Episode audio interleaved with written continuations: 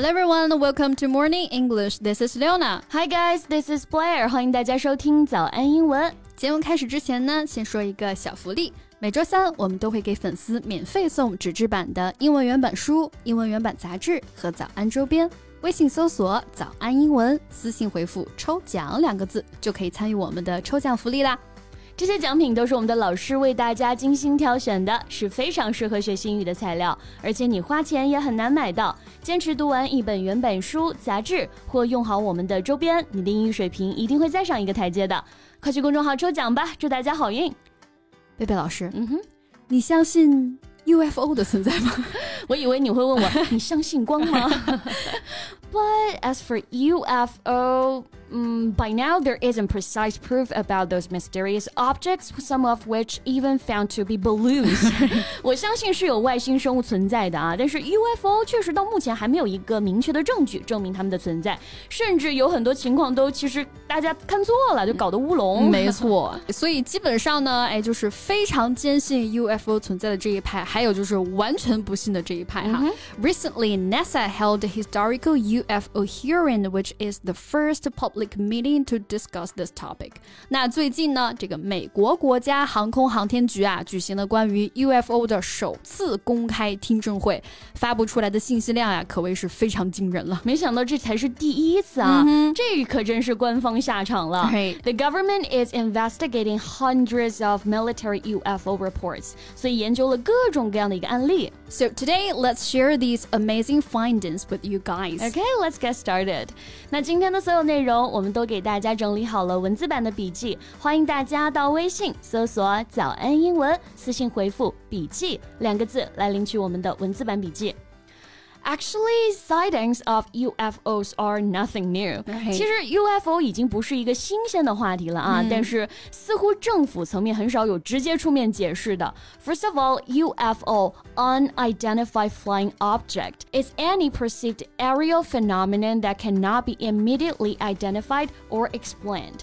UFO 是 unidentified flying object 的缩写。没错，这里的 unidentified 意思就是呢未经确认的。 身份不明的，所以 UFO 就是不明飞行物嘛。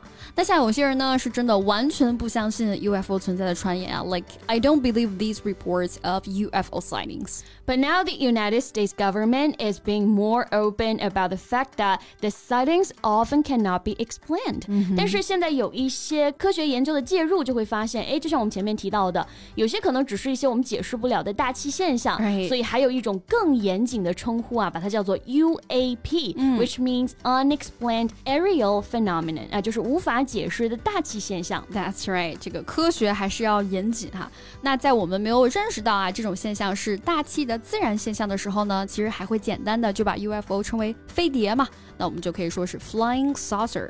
saucer 啊，其实指的是我们喝茶呀或者喝咖啡那个茶杯下面托着的茶碟、茶托啊。你可以想象一下那个形状，哎，是不是就可以理解了？flying saucer。对，虽然民间对 UFO 的目击事件以及录像都挺多了啊，嗯、但是科学家们还是需要更多的科学证据来证明对目击事件的进一步调查。So the scientists said they need high quality, unclassified data, which make it possible to communicate openly to advance our understanding of UAP. 说白了，其实就是他们也没研究明白的。It's true, and that's why people are disappointing with the reports of NASA in this meeting. 虽然这次听证会吸引了全球的关注啊，但是大部分网友好像对 NASA 发布会的结果都不太满意。就是哎，好像说了，又好像什么都没说。It was a load of waffle, nothing important at all. Right, waffle. so here means vague and wordy speech. Waffle，我们知道有华夫饼的意思，对吧？那在这里呢，它表示的意思是瞎扯。 胡说、含糊其辞啊，这个意思。Right, it means to talk or write a lot without giving any useful information or any clear answers。啊，就是一直絮絮叨叨，哎，但讲的都是一些没有意思、没什么用的事情。对，比如我们看到一些报告啊，直说一些空话、套话，哎，那我们就可以说、mm. The report is just full of waffle. Yes, and sometimes when we are not sure how to answer the questions, we may just waffle on. 那有的时候呢，我们还可以和 on 上连用啊，可以是说的，也可以是写的。那想起了每次考试的时候啊，不知道说什么，但是要凑字数啊。But if you don't know the answer, it's no good just waffling on for pages and pages. Exactly. 所以呢，这次听众会啊，看起来好像研究了很多案例啊，也给出来了很多结论，但很明显没有达到大家所期待的那个效果啊。So just saying like it will take time to be able to draw some conclusions didn't do the trick, right? trick 有恶作剧、把戏的意思、嗯、，like trick or treat，、哎、但千万不要把这个 do the trick 理解为搞恶作剧了啊。If something does the trick, it has the necessary or wanted effect、嗯。那 do the trick，哎，这个词组就表示的是什么事儿奏效了、起作用了、取得了成功，哎，这个意思。没错，那举一个简单的我们日常生活当中的例子啊，比如 It's been so hot lately, and I know the air conditioner should do the trick. 这夏天的命真的是空调给的。那这一次煞有介事的 UFO 大会啊，不仅引来了那大批的吐槽，嗯，那些对于那些不相信 UFO 存在的人，那更觉得是小题大做了。没错，It was rather a storm in a teacup. 嗯 Right, so a storm in a teacup. 字面意思啊，就是哎，这个茶杯里的一场风暴，那我们就可以理解为小题大做、大惊小怪这个意思。那这个短语呢，源自于英国人爱喝茶的文化。当时有些人可能会在喝茶的时候发生纠纷，但这种争执通常不会影响到其他人，因此会被称为茶杯当中的风暴。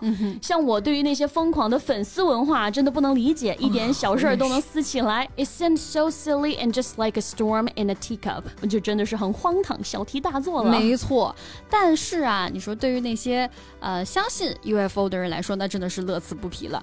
比如这次啊，UFO 大会虽然没有什么实质性的结论，但是呢，也意味着官方对这个话题呢更开放了。So the media is more like the cherry on the cake。没错，锦上添花啊。嗯，英文当中呢，我们会用蛋糕上的樱桃 the cherry on the cake 来表达。For example, having all of you here for my party has really been wonderful, and this gift is the cherry on the cake，下次过生日的时候能够用得上啊，意思就是你们能来参加我的生日聚会真是太好了。那这份礼物呢就更是锦上添花了。嗯，那说回这个 UFO 大会啊，其实呢，相信啊 UFO 存在的人还是挺多的呢。Most people of America believe UFOs exist and are proof of intelligent life。甚至呢，还有这个 World UFO Day 啊，世界 UFO 日。所以这真真假假就交给大家自己去判断了啊。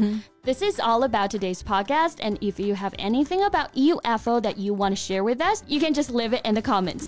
那最后再提醒大家一下，节目的所有内容我们都给大家整理好了文字版的笔记，欢迎大家到微信搜索“早安英文”，私信回复“笔记”两个字来领取我们的文字版笔记。So thank you so much for listening. This is Blair. This is Leona. See you next time. Bye. This podcast is from Morning English. 学口语就来早安英文。